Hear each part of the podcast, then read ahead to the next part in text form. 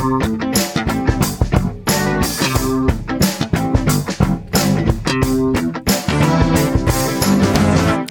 Hallo und herzlich willkommen zu einer neuen Ausgabe der Medienwoche, dem wöchentlichen Medienpodcast mit mir, Christian Mayer und mit, mit Stefan Winterbauer. Das bin ich. Hallo, schönen guten Tag. Oder nee, hallo. hallo ich, will ja keine, ich will ja keine Uhrzeiten oder Tageszeiten mehr andeuten. Hatten wir uns doch wir drauf das letzte Mal. Ja, schon wieder alles Ja. falsch gemacht. Naja, Ich würde sagen, wir steigen heute direkt mal ein. Wir haben keinen Smalltalk äh, nein? vorbereitet. Nein, ich nein. jedenfalls ich nicht. auch nicht. Ja, wir, sind, so. wir sind Big Talker.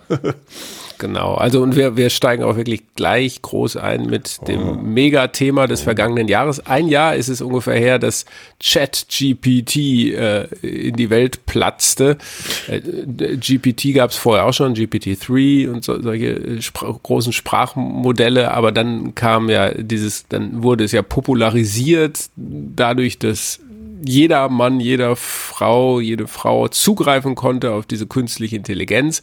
Und seit einem Jahr geht es eigentlich um, ja, um wenig anderes mehr in der Szene, aber in auch der insgesamt. Tech-Szene, in der Medienszene Ja, vor allem. insgesamt ne? auch, ne? Wie wird das unser Leben verändern? Welche Jobs werden überflüssig? Mhm. Ähm, wann werden, wird die Medienwoche durch eine künstliche Intelligenz Kann man ja auch äh, schon Podcasts moderiert? machen mit der künstlichen Intelligenz. Wir, wir geben hier so viel von unseren Stimmen preis, dass man das jetzt können alles, die alles analysieren machen können. und dann machen die Ja. diese Sprüche. Mhm. So, äh, Elon Musk, äh, keine Sendung ohne Elon Musk, hat jetzt gerade angekündigt, dass er eine Milliarde Dollar für sein Projekt XAI einsammeln wird, eine Konkurrenz für OpenAI. Wobei Elon ist, Musk hatten ja auch ursprünglich mit zu den Begründern oder Startfinanzierers von OpenAI gehört hat. Ja, hat ihm dann aber nicht so gepasst irgendwie alles. Wahrscheinlich ist ein Unternehmen, wo Elon Musk und Sam Altman gleichzeitig irgendwie mitmischen, zu klein. Diese, diese Stadt ist zu klein für die beiden Egos. Genau. Ja, Ich, ich habe gelesen, dass seine AI die Grog heißt. also mit K hinten. Das klingt irgendwie wie so ein Fantasy-Wesen. Ja. Äh, dass äh, der Grog Wie ein will. tumbes oh, Fantasy-Wesen, mehr so ein Droll oder so. so Ja, aber it's, it's intelligent, baby. Also Mhm. er sagt, the company said that Grok will answer spicy questions that are rejected by most other Spicy? AI systems. Ja, Was aber, Ja, das klingt ja. aber ein bisschen, naja, naja, okay. Und dann steht da auch noch, please don't use it if you hate humor. Oh Gott. Also das klingt sehr nach Elon Musk. Ja, aber das klingt auch sehr, als ob man ein bisschen Angst haben müsste. Ja, und ja. als ob die, also Werbekunden, die das lesen, nochmal als Rückgriff die letzte Sendung, werden schon mal ihre Stornierungspapiere äh, zurechtlegen bei Ja, X. ja, genau. Die haben halt einfach keine Nerven, diese Werbekunden. So, und dann äh, hat Google auch heute, wir nehmen am Mittwochabend auf, verkündet, dass sie auch Nikolaustag. am Nikolaustag, ja, gab es bei dir auf der Arbeit, bei uns gab es Ja, Nikoläuse auf der Arbeit. ja. Das kann ich auch. jetzt mal bejahen. Wir haben einen Weihnachtsbaum im Büro, gleich wenn man reinkommt. Mhm. Und heute waren unter dem Baum für jeden Mitarbeiter ein Tellerchen mit Pfefferkuchen Teller. fein und äh, Schokonikoläusen. So war das. ja. Bei uns bei Headline 24 in Heidelberg. PS, we are hiring. Und du hast es, du hast es gleich äh, aufgefuttert. Nee, ich habe mich nicht richtig getraut. Ich wollte erst den Mitarbeitern, den Kollegen den Vortritt lassen. Was? Aber als ich, ja, morgen räume ich dann einen Teller ab. Keine Angst. Ja, gut. Also Google, da gab es bestimmt auch irgendwelches Backwerk, aber Google hat sein eigenes Sprachmodell jetzt äh, angekündigt. Gemini, Gemini, Gemini, wie auch immer. Ähm, und es wird, glaubt man, Google-Chef Sundar Pichai, dass den das tiefgreifendste, der KI wird das tiefgreifendste in unserem Leben sein. Weitaus größer wird die Umstellung als beim Mobiltelefon und dem Internet. ja. Und Gemini, Gemini soll bestimmte Probleme lösen und situationsabhängige Entscheidungen treffen. Aha, ja. Und hoffentlich auch spicy Questions beantworten. Ich habe auch heute noch gelesen, Meta, der, die, äh, der gute alte Facebook-Konzern, wollen jetzt auch irgendwie bei AI mitmischen. Es kommt dann ein bisschen wie die alte Fastnacht natürlich hinterher, aber gut, Geld ist Ja, immer aber noch das da. st- stimmt ja eigentlich nicht so, ne? Weil Meta hat ja auch schon ewig an KI rumgeschraubt. Aber hat man nicht so richtig mitgekriegt. Also ich zumindest. Äh, haben sie, das ist so ein bisschen so wie wenn alle losgelaufen, also die sind auch die waren schon längst da, aber dann ging es richtig zum Startknopf und dann haben sie irgendwie verpennt. Ja. Äh, also ich halte, meine Wahrnehmung war, dass äh, Meta alles aufs Metaverse setzt ja. und irgendwie den AI-Zug ein bisschen verpennt hat und äh, jetzt redet keiner mehr von Metaverse und alle von aber AI. Aber investiert haben sie auch wahnsinnig viel Geld in KI, naja, aber ja. halt eben offenbar nicht in solche Anwendungen äh, für das Publikum. Ähm, so, und während, as we speak, also während mhm. wir sprechen, äh, in Brüssel geht es gerade um den sogenannten AI Act, äh, wo dann die EU regeln will, wie wir mit künstlicher Intelligenz umgehen, also wie Gesellschaft und Wirtschaft damit umgeht, wie diese Large Language Models ähm, angewendet werden. Auch Gesichtserkennung ist da ein großes mhm. Thema. Ähm, noch ist es unklar, ob man sich auf diesen AI Act einigen wird ja. heute Nacht. Ne? Ja. Ähm, und da gibt es so diese zwei Schulen äh, oder zwei Richtungen. Ja? Die einen sagen Vorsicht und die anderen sagen Innovation. Genau, das ist immer wieder das Gleiche. Das war ja auch so ein bisschen dieser, dieser Widerstreit bei dieser Geschichte, als Sam Altman zwischendurch bei OpenAI äh, raus äh, bewegt wurde vom Aufsichtsrat, ähm, wurde das ja auch schon gesagt. Vorsicht äh, versus Innovation. Und dieser AI-Act, der ist schon etwas länger im Schwange. Da gab es schon im, vor einigen Monaten einen offenen Brief von Wirtschaftsvertretern an die EU, äh, die gesagt haben, bitte doch nicht jetzt auch noch das regulieren. Ja, es ist so ein bisschen das Bild, ja, die Amerikaner, die erfinden und die Europäer, die regulieren dann. So ein bisschen die Arbeitsteilung in der Welt. Und man fürchtet da in Europa große Nachteile, wenn die EU jetzt dann noch ihren Bürokratieapparat in Sachen AI in Bewegung setzt. Ähm, und äh, auch gerade die Länder ähm, Deutschland, Frankreich und Italien haben sich jetzt gerade noch mal vor kurzem hervorgetan, erstaunlicherweise gegen Regulierung äh, beziehungsweise so erstaunlich ist es gar nicht. Denn ja, es gibt, nicht gegen Regulierung, ja, aber jedenfalls nicht so, wie sie jetzt, eine Selbst, Die wollen eine Selbstverpflichtung. Ja, sie wollen eine ne? Selbst, so nach dem Motto, ja, das muss nicht so reguliert werden von der EU. Das können doch die Firmen alles selber machen. So, Ja, weil sonst nämlich Innovation bedroht, wenn genau. wir uns genau. gleich schon selber äh, ja. regulieren und die anderen äh, lachen sich tot, USA, China und so weiter. Das hat natürlich so gewisse handfeste nationale Interessen auch. Die Franzosen, die haben so eine AI-Bude namens Miss Mistral am Start. Und die Deutschen haben im schönen Heidelberg, wo ich ja nebendran sitze, Aleph Alpha am Start, auch so ein AI-Startup, was jetzt vor kurzem 500 Millionen äh, Euro Förderung äh, gesichert hat, sich unter anderem von SAP von der Lidl Schwarz Stiftung und auch noch von staatlichen Stellen. Robert Habeck mhm. war da auch, äh, hat mit dem Gründer äh, schöne Fotooption wahrgenommen. Also die, die, die, die europäischen Staaten wollen da nicht ins Hintertreffen geraten, obwohl sie es eigentlich schon längst sind im Hintertreffen, wenn man ehrlich ist, oder? Äh, und ähm, parallel dazu, also das ist sozusagen dann das Team Innovation, mhm. ja, mhm. bitte nicht regulieren, wir müssen da schnell sein, wir dürfen den Anschluss nicht verlieren und das Team Vorsicht, um wie in der Pandemie zu sprechen, wird unter anderem repräsentiert jetzt wieder durch die ähm, ja, durch Urheber, äh, Kulturschaffende und so weiter. Die haben jetzt auch wieder einen offenen Brief geschrieben an die EU. Äh, die Kultur-Community. Ja, die Kultur-Community, ob es die überhaupt gibt, frage ich mich. Ja, gibt ja, schon. Natürlich. Auf jeden Fall die ja, Kulturmenschen, Urheber. Urheber. Über 3000 haben einen offenen Brief geschrieben. Wir wollen in einer Welt leben, wo die Maschinen Nee, wollen wir in einer Welt leben, wo die Maschinen Poesie, Prosa und Symphonie machen? fragt Initiatorin Nina George. Antwort kann man sich denken. Die Unterzeichner sind der Meinung, nein. Also die warnen davor. Die machen sich vor allem auch deswegen Sorgen oder mahnen an, weil ja diese Large Language Models mit tonnenweise urheberrechtlich geschütztem Material trainiert werden, ständig. Und das ist auch Und so das ist ja auch äh, eine total berechtigter Einwand. Ne? Also ähm, die sehen sehen halt, äh, wenn es keine klare Regulierung gibt, sondern so eine mehr oder weniger offener Umgang damit, ähm, wo es keine Sanktionen auch gibt für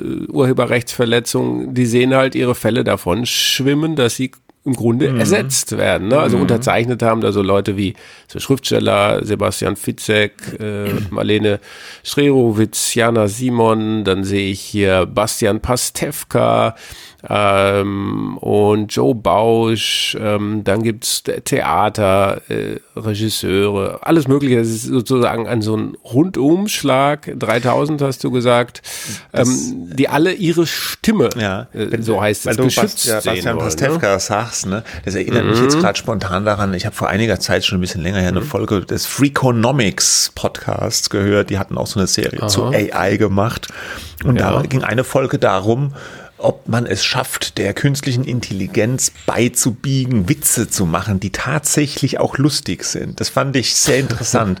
Also die, die haben sich wirklich so damit beschäftigt, die AI zu mhm. trainieren, also Witze zu analysieren, Humor zu analysieren. Ich krieg den Witz, den die AI dann gemacht hat, jetzt hier nicht mehr zusammen. Aber am Ende kam da tatsächlich so ein Witz raus, der war jetzt nicht also es war kein richtiger Brüller, aber ich sag mal so, im Privatfernsehen, in der Access Prime hat man auch schon weniger Lustiges gehört.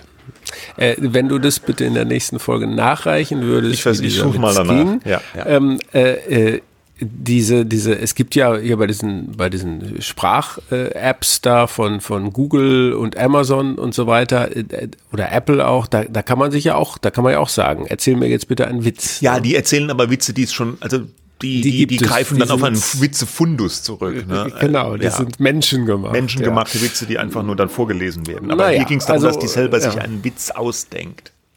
Ja, so, also, aber wie gesagt, man kann natürlich sagen, ihr Kulturschaffenden, ihr habt äh, quasi, ihr, ihr, wisst nicht, äh, wie das geht mit der Innovation. Ich bin aber doch, ich muss schon sagen, ich bin zwar jetzt nicht äh, Team, bitte äh, KI-Entwicklung aufhalten und machen wir mal eine Pause und gucken, was dann passiert.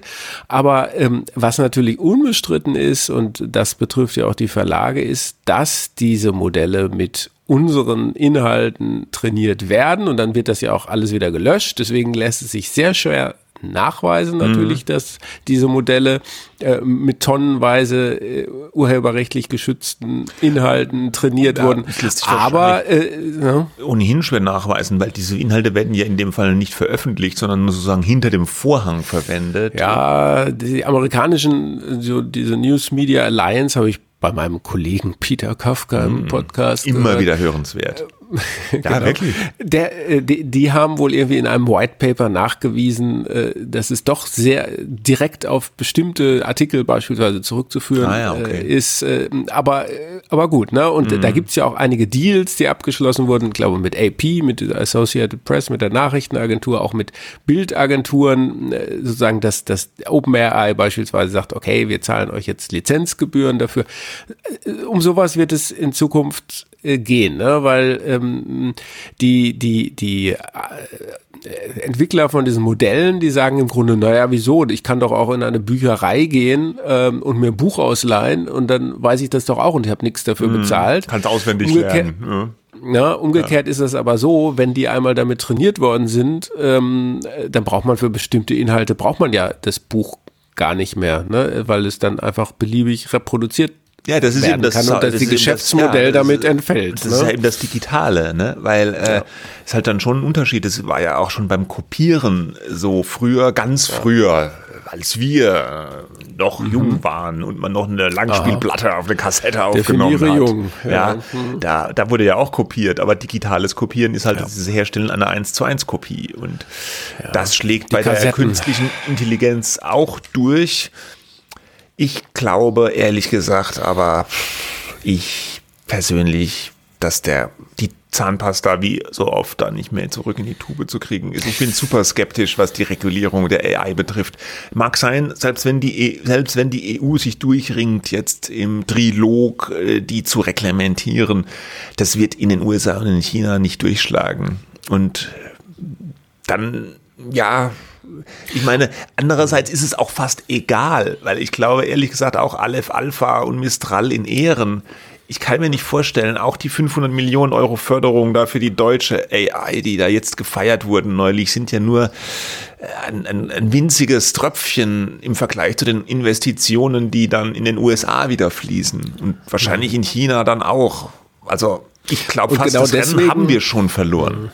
Ja, das weiß ich nicht, ob verloren, aber deswegen sagen natürlich auch Bitkom und so weiter, diese Digitalverbände, weniger Regulierung und mehr Innovation, aber sagen gewisse Grundsätze und Leitlinien braucht es natürlich äh, erstmal sowieso auf dem Papier, ne? Und mhm. wie das dann verfolgt wird, so, ne? Aber ob es sich auszahlt, das ist ja der eigentliche Punkt. Weltmeister der Regulierung zu werden, wie die Kultur-Community das formuliert hat, das wage ich mal zu bezweifeln. Und doch äh, ist natürlich die meinen das Ansatz, aber positiv, oder?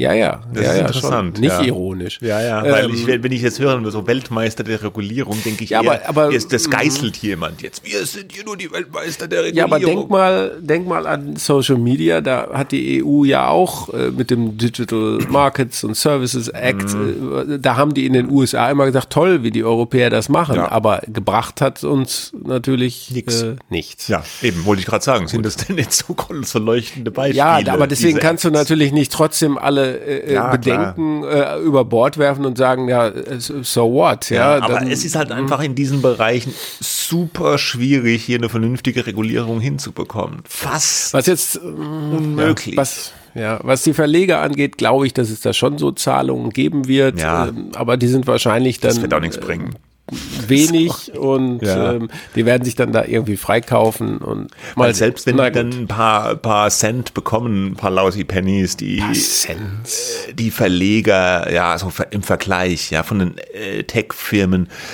am mhm. Ende haben die dann ein bisschen Geld und dann trainieren die die AI Language Models trotzdem damit und ja, dann brauchen sie die dann trotzdem irgendwie vielleicht nicht mehr. Wobei ich gar nicht so pessimistisch bin. Jetzt, das klingt vielleicht so, dass die AI alles da übernimmt in den Medien und, und im News-Bereich. Das glaube ich jetzt nicht, ne? Ich, ich, ich glaube eher, dass es zu einer Renaissance von alten Tugenden kommen wird irgendwann. Ja, das ist ja die Hoffnung. Ja, das ist ja die Hoffnung. Weil äh, wenn, wenn die mal richtig ans Laufen kommt, der Kollege ChatGPT, äh, dann wird es erstmal eine Riesenflut geben, eine Contentflut, noch schlimmer und ärger, als wir es jetzt haben im Internet. Und dann wird der, das, was ich immer sage, dann brauchen wir noch eine KI, die den ganzen Käse auch liest, ja. Und wir können in der Zwischenzeit wieder was Vernünftiges machen.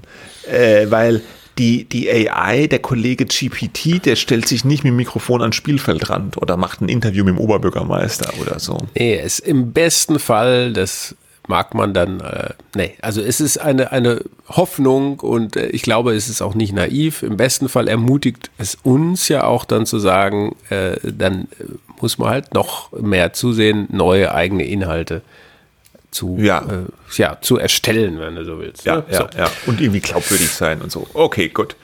Wir werden das herausfinden, was die EU da äh, ausbrütet ja. heute, während wir sprechen. Aber so viel erstmal zur AI.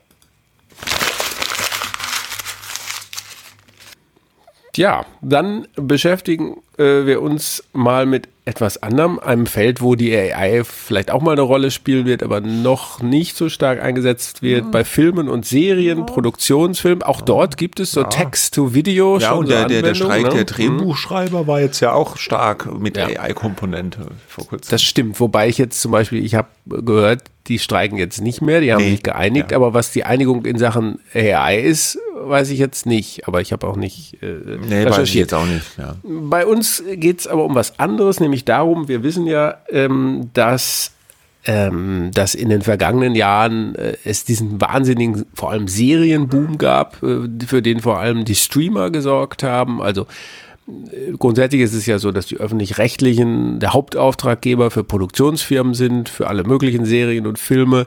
Äh, dann kommt das Privatfernsehen äh, dahinter mit ihren Aufträgen an die Produktionslandschaft und die Streamer haben ja wahnsinnig vorgelegt, investieren global gesehen sehr, sehr viel Geld, Milliarden von äh, Euro in neue Produktionen. Ähm, und jetzt scheint aber diese Nachfrage äh, ja, zurückzugehen und jetzt befürchtet die Filmbranche einen Zusammenbruch. Ja, ich hatte in der vergangenen, vorvergangenen Welt am Sonntag mit meinem Kollegen Christoph Kapalczynski darüber geschrieben. Wir hatten mit Björn Böning gesprochen, das ist der Chef der Produzentenallianz, also so ein Zusammenschluss von drei, über 300 Filmen und Fernsehproduktionsfirmen und der sagt, äh, wir erleben eine rasche Abkühlung des Marktes, deren Ausmaß uns auch überrascht hat. Er rechnet mit einem Rückgang des Auftragsvolumens von 10 Prozent. Gleichzeitig sind die Kosten gestiegen für alles Mögliche, wie bei uns allen natürlich auch. Und es wird auch weniger in Auftrag äh, gegeben. Äh, Sky beispielsweise produziert nicht mehr äh, jetzt selber eigene äh, Inhalte. Ähm, andere haben auch runtergefahren. Äh, es muss gespart werden. Und jetzt ist die Befürchtung, das wird mindestens einige Produktionsfirmen äh, die Existenz kosten. Mhm. Das ist faszinierend, auch wie schnell das geht. In dem äh, Artikel, den du geschrieben hast, sagt er ja auch, am Anfang des Jahres äh, habe die Situation noch ganz anders ausgesehen. Ne? Und jetzt, äh, ein Jahr, fast ein knappes Jahr später, plötzlich äh, ja, steht man da teilweise anscheinend vor dem Abgrund. Was mich so ein bisschen überrascht hat, muss ich dabei sagen, man muss das natürlich, die machen so ihre Herbstumfrage immer, die, die Produzentenallianz, und da ist das natürlich dann auch dieses Stimmungsbild mit Zahlen hinterlegt und, und das lässt sich schon offenbar belegen und es gibt auch Beispiele, wo, wo es eben wie bei Sky und das wirkt sich ja dann unmittelbar auch auf die Produzenten aus, die weniger Aufträge bekommen, die brechen total weg oder es wird halt äh, gespart an den, an den Drehkosten und so weiter, die Vorgaben werden härter, aber wir haben ja nur also was mich so ein bisschen überrascht hat, ist, äh, du hast vorher, äh, hat sich die Produzentenbranche beklagt über einen Fachkräftemangel. Genau, weil man konnte ja, ja. gar nicht genug drehen. Ne, früher wurde ja. im Sommer überhaupt nie gedreht, so erinnere ich das, und jetzt wurde einfach durchgedreht, egal was. Ja, es wurde durchgedreht, ähm, genau. Und und und jetzt plötzlich, wie du auch sagst, zack, ist auf einmal alles, äh, alles, alles weg. Das, ja. kann, das kann doch nicht sein. Ja, und es ja. kann ja auch eigentlich nicht sein, äh, dass man dann gleich pleite geht. Es sei denn, äh, die, die, die, die Kosten oder sozusagen die, ja, es lohnt sich eigentlich auch gar nicht mehr, diese Filme zu drehen, weil die Produktionskosten von vornherein, dass die Budgets so, so so angelegt sind, dass man Auf. fast nichts damit verdient. Aber auch das kann ich mir nicht so richtig nee, vorstellen. Wobei er sagt ja da auch äh, an einer Stelle, ja, das habe sich bisher so gerade noch gerechnet, weil halt Nullzinsen, Umfeld und Filmförderung, in Klammern, die jetzt auch dann gekürzt äh, werden soll und eben dieser große, diese große Nachfrage auch durch die Streamer. Aber wie du schon sagst, wenn, also dieses, diese, dieser, dieser Streaming-Boom, ja, der hat ja eigentlich augenscheinlich äh, für, für, für eine super Hochzeit, Boomzeit der Filmproduktion gesorgt. Und wenn die es dann selbst in so einer Phase nur schaffen, anscheinend mit dem Prinzip Selbstausbeutung, so hat er es auch noch gesagt, Selbstausbeutung und Nullzinsen gerade so über die Runden zu kommen, dann läuft ja irgendwas komplett äh, falsch, oder? Also ich habe gemerkt, dass es auf diesen Artikel, den hat auch dann die Produzentenallianz bei LinkedIn gepostet und da gab es wahnsinnig viel so Likes, ja. Mhm. Also die Produzentenbranche scheint das so zu sehen. Äh, vollkommen zu sehen ja, und auch zu spüren. Das ist so ja, sein, ja, dann, ne, klar ist das immer so ein bisschen Lobbyarbeit natürlich, was die machen, aber da, da scheint auch was dahinter zu stehen. Und trotzdem bekommt man das natürlich als Außenstehender, man müsste halt mal so eine Kalkulation für so einen Film sehen, denn ähm, eigentlich, wenn wir jetzt zum Beispiel über die Streamer reden, ne, die sind natürlich besonders im Fokus auch der Produzenten, die haben denen ja neue Aufträge verpasst. Mhm. Und wenn man mit denen redet, sagen die ja auch zum Beispiel, mh, hm, naja, aber es ist doch so, wir übernehmen die in vielen Fällen ne, das komplette Risiko, mhm. ja, äh, und zahlen auch noch eine, eine Fee, sozusagen eine Gewinnmarge äh, on top, was weiß ich, zehn Prozent oder so. Äh, das war ja früher eigentlich nicht so. Wenn du vorher einen Film produziert hast, bist du ja auch selber ins Risiko gegangen. Der Vorteil, den du hattest, du hattest dann die Rechte äh, mhm. äh, oder einen Teil der Rechte an diesem Film oder dieser Serie. Das fällt jetzt in vielen Fällen weg, weil die Streamer natürlich sagen, wir finanzieren euch den ganzen Kram, und wir haben die kompletten Rechte, also diese Total Buyouts, da wollen die auch was dran ändern und auch wieder mehr Mitsprache oder Teilhabe an diesen Rechten haben. Ne? Mhm.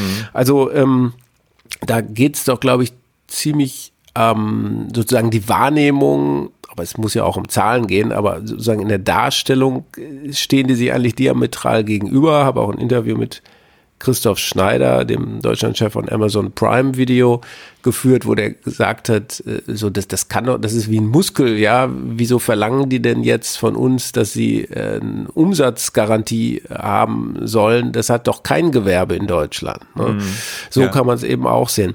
Was auch wichtig ist, in Es ist, äh, es ist aber es ist schon so, dass natürlich jetzt irgendwie Umsätze zurückgehen, weil A, den Streamern geht's ja nicht mehr so super rosig. Da gibt's ja diesen Verdrängungswettbewerb. Auch Sky ist bei uns vielleicht das augenfälligste Beispiel. Comcast, der Besitzer von Sky, möchte ja wohl den deutschen Arm von Sky gerne loswerden, findet nicht so rechten Käufer. Ähm, die anderen Streamer müssen sich aber auch nach der Decke strecken. Disney will ja den Preis erhöhen, arbeitet noch sehr verlustreich. Netflix hat auch so seine Problemchen, versucht es jetzt mit Werbeerlösen seit einiger Zeit auch.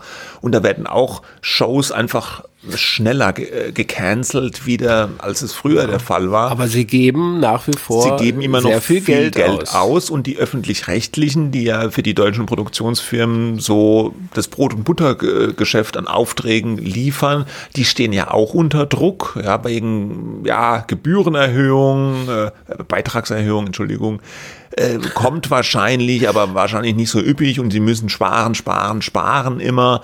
Kommen wir auch gleich nochmal äh, dazu. Äh, klar, da fällt vielleicht was weg, aber, aber es ist ja nicht so, dass jetzt alles, also es geht, dieser Vergleich mit dem Muskel ist vielleicht tatsächlich ganz gut, ja, das hat sich so ein bisschen aufgebläht oder vielleicht so ein Blasebalg, ja. Jetzt geht's wieder ein bisschen zusammen. Also so, so eine atmende, so eine Branche. Da muss man sich Was, ja eigentlich mh. drauf einstellen können. Ja. ja. Was, glaube ich, unbestritten ist, sowohl bei den einen wie bei den anderen, ist, dass der Film Serien- oder Produktionsstandort Deutschland äh, gestärkt werden muss. Ne? Da sind andere Länder vorbeigezogen, ja, äh, Frankreich, Spanien, Österreich. Mhm. Die haben alle möglichen Arten von Film Fernsehförderung äh, eingeführt, ja, und ähm, also das, das ist sinnfälligste Beispiel ist immer Babelsberg, Studio Babelsberg, wo seit Tribute von Panem der neue Teil irgendwie nichts mehr gedreht worden ist, mhm. ja. Äh, das hat vielleicht auch hausgemachte äh, Gründe, weil es verkauft worden an einem amerikanischen Investor, aber eben nicht nur. Ähm, so, und deswegen will ja das äh, die äh, Bundesbeauftragte für Kultur und Medien Claudia Roth ja. äh, von den Grünen äh, auf, auf, auch auf Drängen äh, die Filmförderung reformieren. Und das sieht jetzt zum Beispiel vor, dass man sagt, die äh, Sender, Fernsehsender und Streamer sollen eine sogenannte Investitionsverpflichtung eingehen, indem sie einen bestimmten Teil ihres Vorjahresumsatzes bitteschön reinvestieren müssen in die Produktion deutschsprachiger Inhalte. Ja, ja. Ähm, hm. Dann gibt es auch einen Steueranreiz, den soll es auch geben. Da sagen natürlich die Streamer und Sender Steueranreiz, bitte sehr äh, gerne her damit, sofort. Aber ohne die Verpflichtung. Aber keine ja. Investitionsverpflichtung bitte, weil ja. Äh, ne, wir, wir, wir müssen doch selber entscheiden können, wo wir was produzieren. Und wenn wir mal in einem Jahr nicht so viel deutschsprachiges machen, äh, und trotzdem diese Verpflichtung haben, dann müssen wir vielleicht noch eine doofe Reality-Show machen auf Deutsch, ähm, damit wir die Quote erfüllen. Ja. So jetzt mal sehr platt zusammengefasst. Also das läuft auch gerade noch. Da wehren die sich erbittert dagegen. Äh, mal sehen. Also aber aber diese diese diese diese diese Einschätzung, wir müssen hier was tun für den Standort, der wird von, eigentlich von allen geteilt. Die ja. einen sagen halt nur, ja bitte Steueranreize wie in Österreich. Ähm, und die anderen sagen, nee, das muss auch zum Beispiel diese Produzentenallianz, das muss einhergehen mit einer Verpflichtung, ja. deutsche Inhalte, möglichst auch in Deutschland. Also ich sehe solche Verpflichtungen auch super skeptisch. Das, das geht für mich so in Richtung, weiß nicht, wie, ja, ich will nicht sagen Planwirtschaft, aber so staatlich verordnet. Also so starker Eingriff in, in die unternehmerische Selbstbestimmung, finde ich.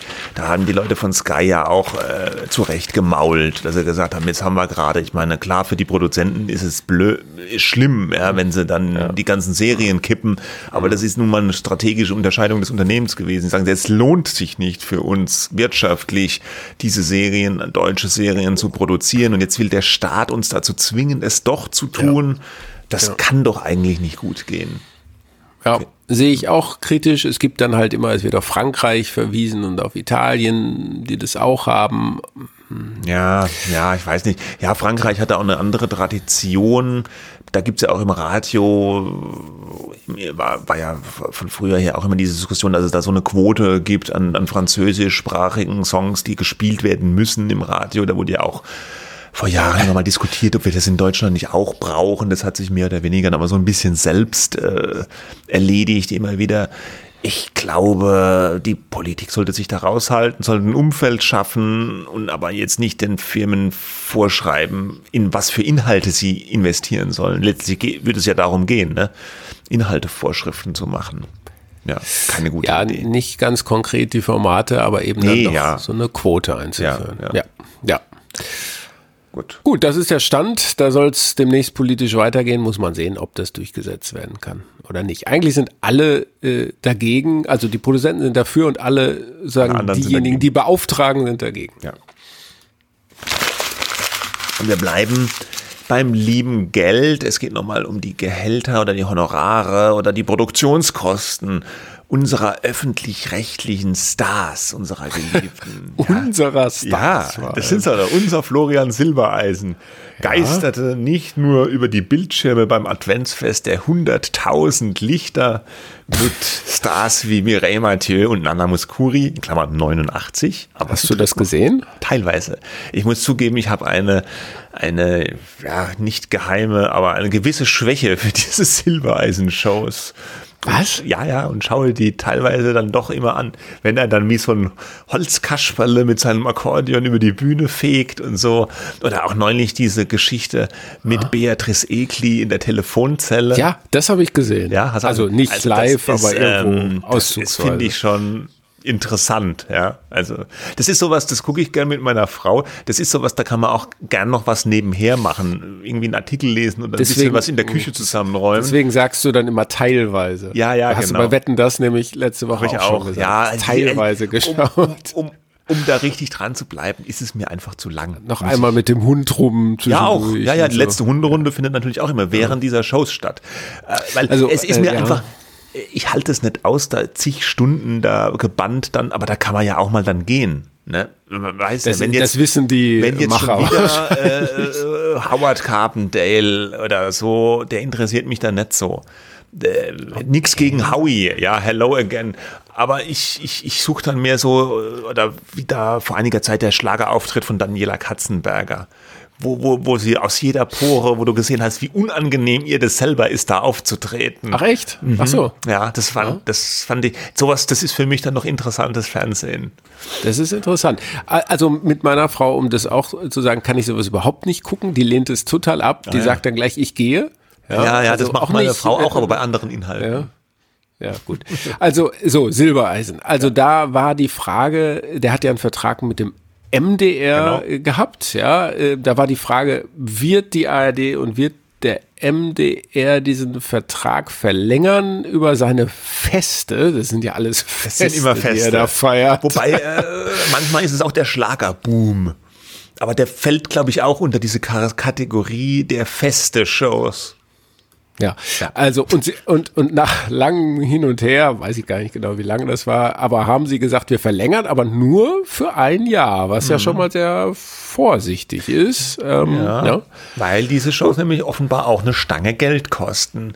Das haben die Kollegen von äh, Business Insider jetzt aufgedröselt, sind natürlich alles unbestätigte Zahlen. Der MDR sagt offiziell gar nichts dazu, was das alles Alle kostet. diese Zahlen, die wir hier nennen, sind unbestätigt. Ähm, aber sie sind auch nicht dementiert worden. Ja, ja, ja. Die Also die haben geschrieben, vier Jahre, also die letzten vier Jahre, 35 Millionen Mhm. Genau. für, für die Shows. Für die, Und, alleine die, die in äh, der ARD liefen. Wobei man sagen muss, die Genau. laufen auch noch im ORF. Ja, der wird dann schon irgendwie auch was mitbezahlen. Ja, und der MDR hat dann nochmal für die dritten Programme 10 Millionen Ja. draufgepackt. Für, So. ex, alle, für, für, für eigens produzierte Shows nur für die für das MDR-Fernsehen, soweit ich das verstanden habe. Ne? Genau. Und jetzt ist das erstmal für ein Jahr lang verlängert worden. Das heißt ja so ein bisschen, äh, ja, schnallt mal jetzt noch nicht, aber vielleicht schaut mal zu, dass das vielleicht noch ein bisschen günstiger produziert wenn wir im Geschäft bleiben und, wollen. Ne? Und wenn ich es richtig im Kopf habe, ähm, machen sie keine eigenen MDR-Shows mehr mit ihm. Mhm. Sondern das hat, äh, das haben sie in der Presseveröffentlichung äh, so als, als, also, als, als ob das ein Riesenfeature wäre. Die feste Shows von Florian Silbereisen werden dann auch zu einem späteren Zeitpunkt auch nochmal im MDR gezeigt. Also die wiederholen diese, diese Shows finde ich jetzt nicht so mega attraktiv, aber es wurde so getan, als wäre das Mods ein Feature, ja, dass die nochmal wiederholt ja. werden. Ja, it's not a bug, it's a feature. Ja. Das ist, war der Silbereisen. Dann, man muss ja sagen, da kommen wir vielleicht gleich mal zu, wenn wir das abgearbeitet haben, warum eigentlich plötzlich diese ganzen äh, investigativen äh, Erkenntnisse, Wie viele unsere Stars, wie viel unsere Stars absahnen. Ja.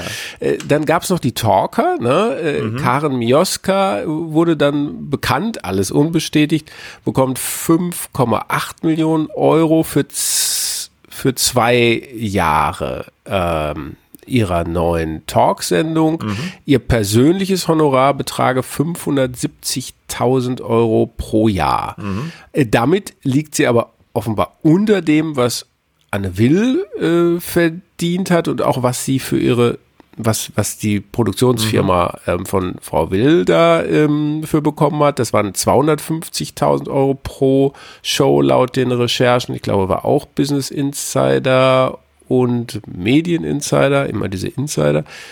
Und ähm, eine Ausgabe von Mioska soll demnach 190.000 Euro kosten. Mhm. Ja. Was auch schon mal Steingeld noch ist, ne?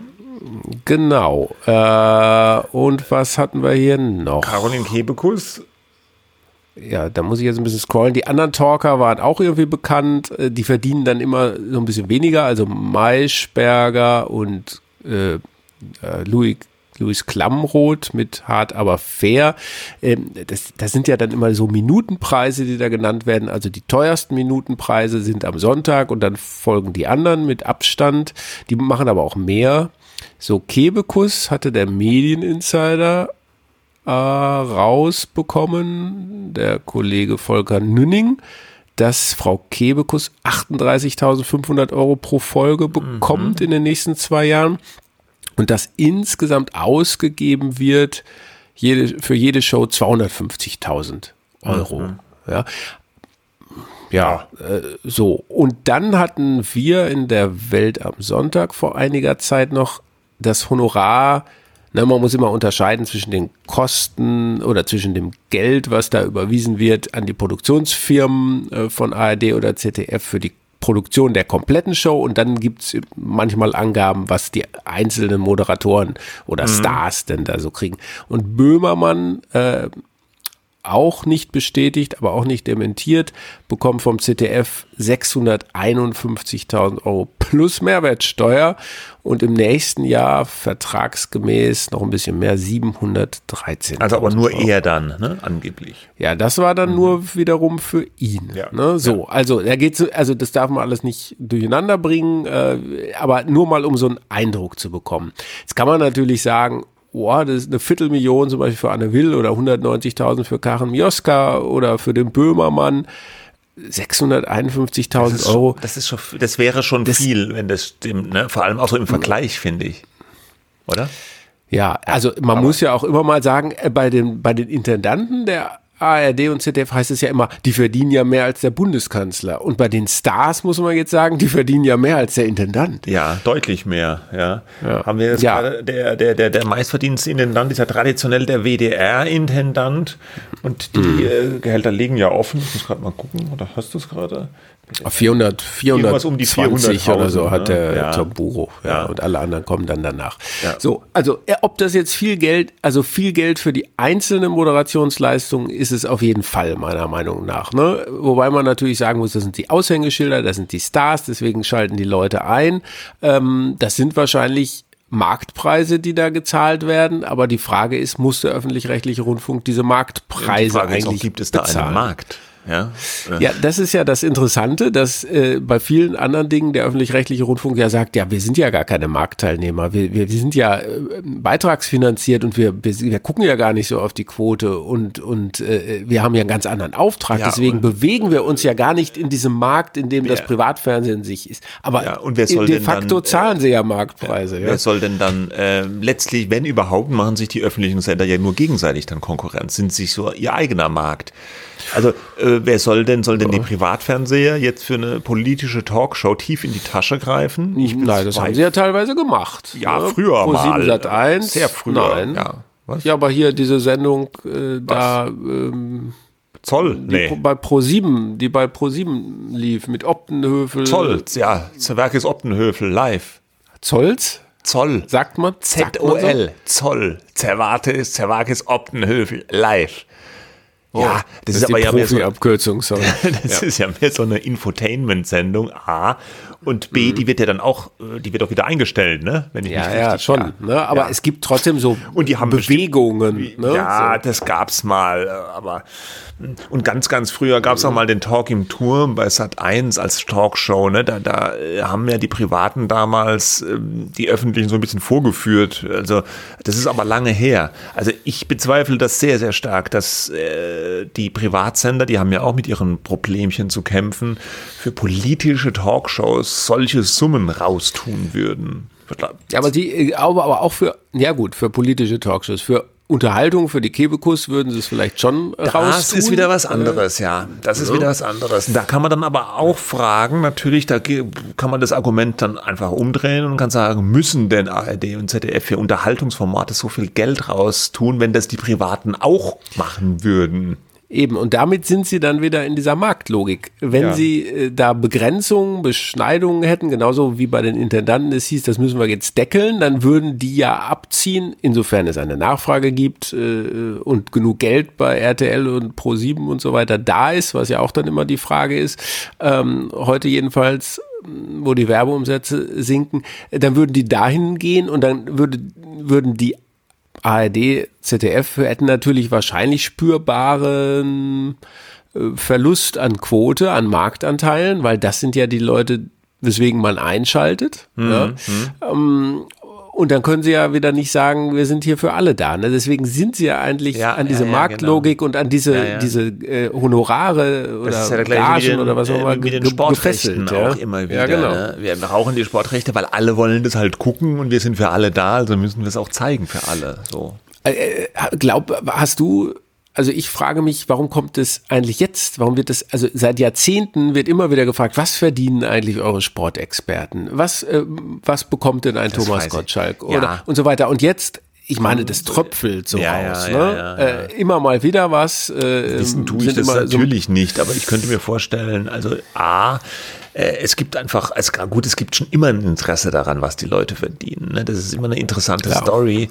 Ähm, vielleicht halt durch diesen Spardruck allenthalben, dass es da ein, Ja. ein, ein, ein Bedürfnis gibt, vielleicht auch im Umfeld der Produktionsfirmen, äh, zu sagen, oh, das ist aber viel Geld, was hier rausgetan wird und dann auch eine Bereitschaft, das doch irgendwie an Medien durchzustechen. Die Produktionsfirmen, nee, die haben doch kein Interesse daran. Ja, oder ja, dem Würde ich jetzt denken. ich. ja. aber vielleicht, dass man sagt, eben aufgrund des Spardrucks muss das denn äh, wirklich sein, weil über die Öffn über Ja. die privaten äh, Moderatoren erfährt man nicht so viel.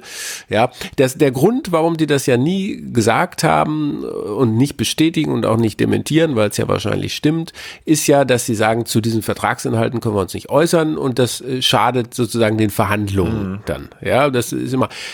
Ich wäre dafür, macht's wie die BBC. Die müssen das nämlich alles veröffentlichen. Genau, das wäre das Jahren. Beste. Und es wird Ja. alles genau ähm, äh, aufgezeichnet, wer wie was bekommt von den Stars. Ähm, und das schafft eben die Transparenz, die so ein beitragsfinanzierter Rundfunk braucht. Ja. Ich weiß aber auch, dass das tatsächlich, also da gibt's Untersuchungen, eigentlich nicht dazu führt, dass dann weniger gezahlt wird. Ne? In dem Augenblick, wo diese Summen auf dem Markt sind, ähm, sagt ja, dann sagen vielleicht viele Leute, muss das denn sein? Ja, die Hälfte tut's doch auch. Aber ähm, man sieht ja, was die für einen Marktwert dann haben und dann sind sie möglicherweise sogar noch mehr wert, mhm. diese Stars, weil man mhm. weiß, was für die eigentlich bezahlt ja. wird. Ne? Das könnte passieren. könnte passieren. Also diese Transparenz führt nicht unbedingt dazu, ähm, zwingendermaßen, dass man sich dann ein bisschen besinnt und sagt, mm, ja, komm, ja, komm aber 10% dann, runter. Dann, dann ne? wäre es halt so, ja. Ich fände trotzdem ja. die Transparenz gut, weil dann kannst ja, nein, nein, nein, du öffentlich darüber debattieren und kannst fragen, ja, ist es uns das denn wert? Mai.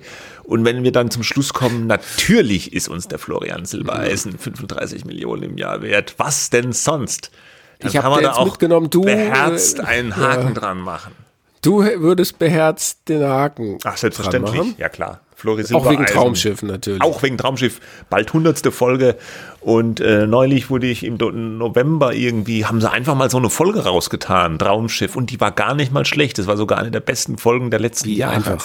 War da wurde ein bisschen, aber auch mit dem Material, ja, sehr spendabel umgegangen. Hätte man vielleicht ein bisschen haushalten sollen. Ich fürchte jetzt, dass die Folge an Weihnachten wieder extrem schlecht wird, aber kann man halt Wir wollen noch wissen, was Harald Schmidt äh, auf dem Traumschiff bekommt. Nein, aber jetzt mal, äh, klar, du kannst natürlich jetzt nicht bei jedem Film und so alles exakt aufdröseln, wie viel jeder Schauspieler bekommen ja. hat. Äh, so, aber diese Stars und so hat es die BBC halt auch gemacht. Das wurde, glaube ich, 2018 oder so äh, verabschiedet oder 2017. Die müssen das veröffentlichen.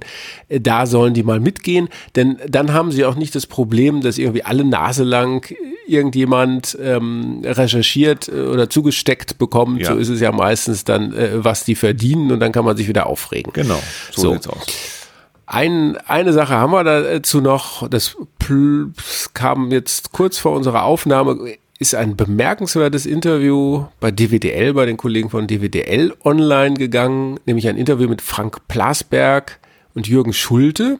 Äh, Plasberg, hart aber fair. Genau. Schulte, sein Kompagnon, die haben zusammen die Firma mit dem schönen Namen Ansager, Ansager und Schnipselmann. Plasberg ist der Ansager und Herr Schulte der Schnipselmann, also der hinter den Kulissen die Sendung genau. zusammen schnipselt. Man muss sagen, dass die beiden und ihre Firma auch ordentlich verdient haben äh, in den vergangenen Jahrzehnten ja schon fast. Die haben halt hart aber fair groß gemacht und äh, haben da auch immer profitiert, haben auch andere Shows, glaube ich, irgendwie die 100 oder sowas heißt eine mhm. Show ähm, jetzt gerade wieder am Laufen oder so, sind gut im Geschäft. Aber was sie verloren haben, ist der Auftrag für Hart aber fair.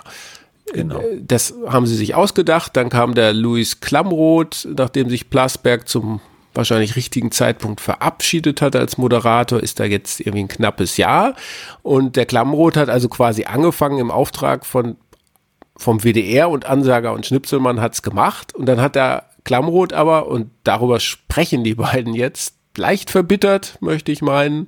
Mhm. Sie ähm, versuchen es so äh, locker äh, irgendwie rüberzubringen, aber man merkt doch, da ist Ärger in der Luft. Ich hatte neulich mal dem Jürgen Schulte eine Mail mit einer Frage geschickt zu diesem Thema. Hat er gesagt, da will er sich jetzt gar nicht zu äußern. Jetzt haben sie sich offenbar überlegt, wo es jetzt ausläuft. Also irgendwie scheint nach dieser Darstellung der junge Herr Klamroth zum WDR gegangen zu sein und hat irgendwie gesagt, so, er macht das jetzt selber das weiter. jetzt mal selber, lock mal die zwei Alten da mit der Produktionsfirma, ja, ja. Genau. Der ist nämlich beteiligt an einer Produktionsfirma, die zu äh, Florida Entertainment gehört, dieser Joko und Klaas Unterhaltungsschmiede, mhm. ja.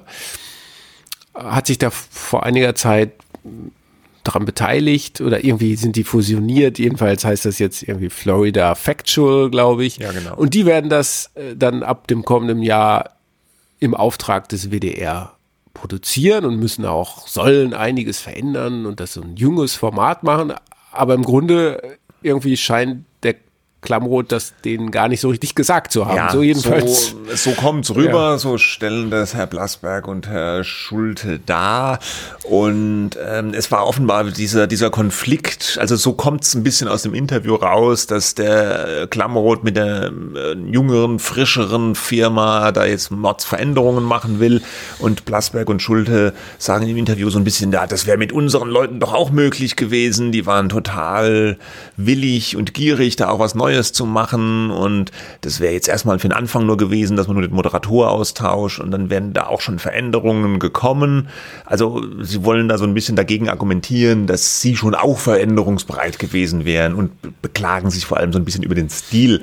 Das bemerkenswerteste Zitat fand ich von Frank Plasberg aus dem Interview. Ich musste 66 Jahre alt werden, um einen vordergründig so freundlichen Menschen mit einer solchen Vorgehensweise kennenzulernen sagt er über Louis Klamroth. Das ist schon on das the record starker Tobak. Sowas liest man Ob, selten. Obwohl ja. er vorher noch gesagt hat, er wollte seinem Nachfolger eigentlich ja, nichts kurz, kurz Böses zuvor hat er im Interview noch gesagt, ich habe mir geschworen, meinem Nachfolger nichts nachzurufen. Das hat bisher auch sehr gut geklappt obwohl mir das immer schwerer fällt. Das hat dann offenbar zum, bis zum Ende des Interviews hin nicht mehr dann geklappt. Ich fand auch, ich meine, das ist jetzt so ein bisschen das so genüsslich zu zitieren, aber Mai, so sind wir Journalisten Ach, so halt. Er hat dann auch gesagt äh, über den äh, Louis Klamroth, er will den Bruch. Er war auch von Anfang an so gut wie nie hier in der Firma. Das war für die Truppe neu und gleichzeitig verstörend, dass er offensichtlich die Distanz gesucht hat. Ja.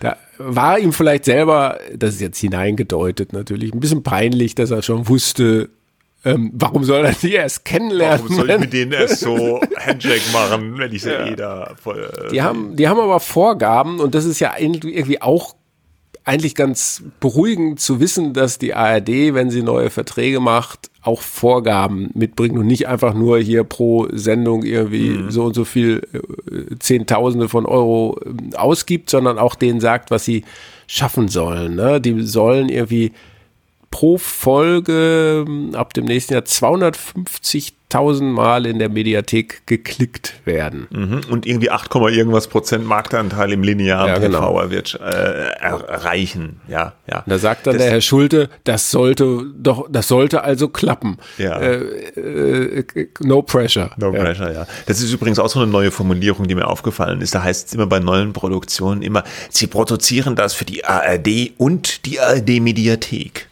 Ja, klar. Mhm. Ja, wird halt in der Mediathek laufen. Aber das wird jetzt immer so gesagt, als ob das was ganz, ganz Tolles Neues Strategie. Wäre. Ja, klar. Ja. Mhm. Gut. Ja, Damit wir sind wir mit unserem Latein am Ende für diese Woche. Wir haben keine Vorgaben, würden uns aber trotzdem äh, freuen äh, über jegliche Form der Unterstützung in Form von Klicks, Likes, ähm, hoch, Verbreitung, falls es irgendwo geht, äh, ja, Sterne, Kommentare, Anfeuerungen. Ja. Wir haben auch über Spotify ganz sehr freundliche sehr freundlich. Vielen bekommen. Dank dafür. Ja, das wärmt ja. das Herz, gerade in der Vorweihnachtszeit. Mhm. Ja. ja. genau. Also bitte äh, äh, dranbleiben, unterstützen und, und so bei weiter. Bei Spotify die Glocke uns. drücken. Ja. Die Glocke. Die Glocke? Das ist sowas wie dann abonnieren, dann kriegen die das immer Ach so, okay. frisch auf den Tisch, wenn wir eine neue Folge machen. Gut, genau. bis dahin, also. gehabt euch wohl. Schönes Wochenende. Tschüss. Tschüss.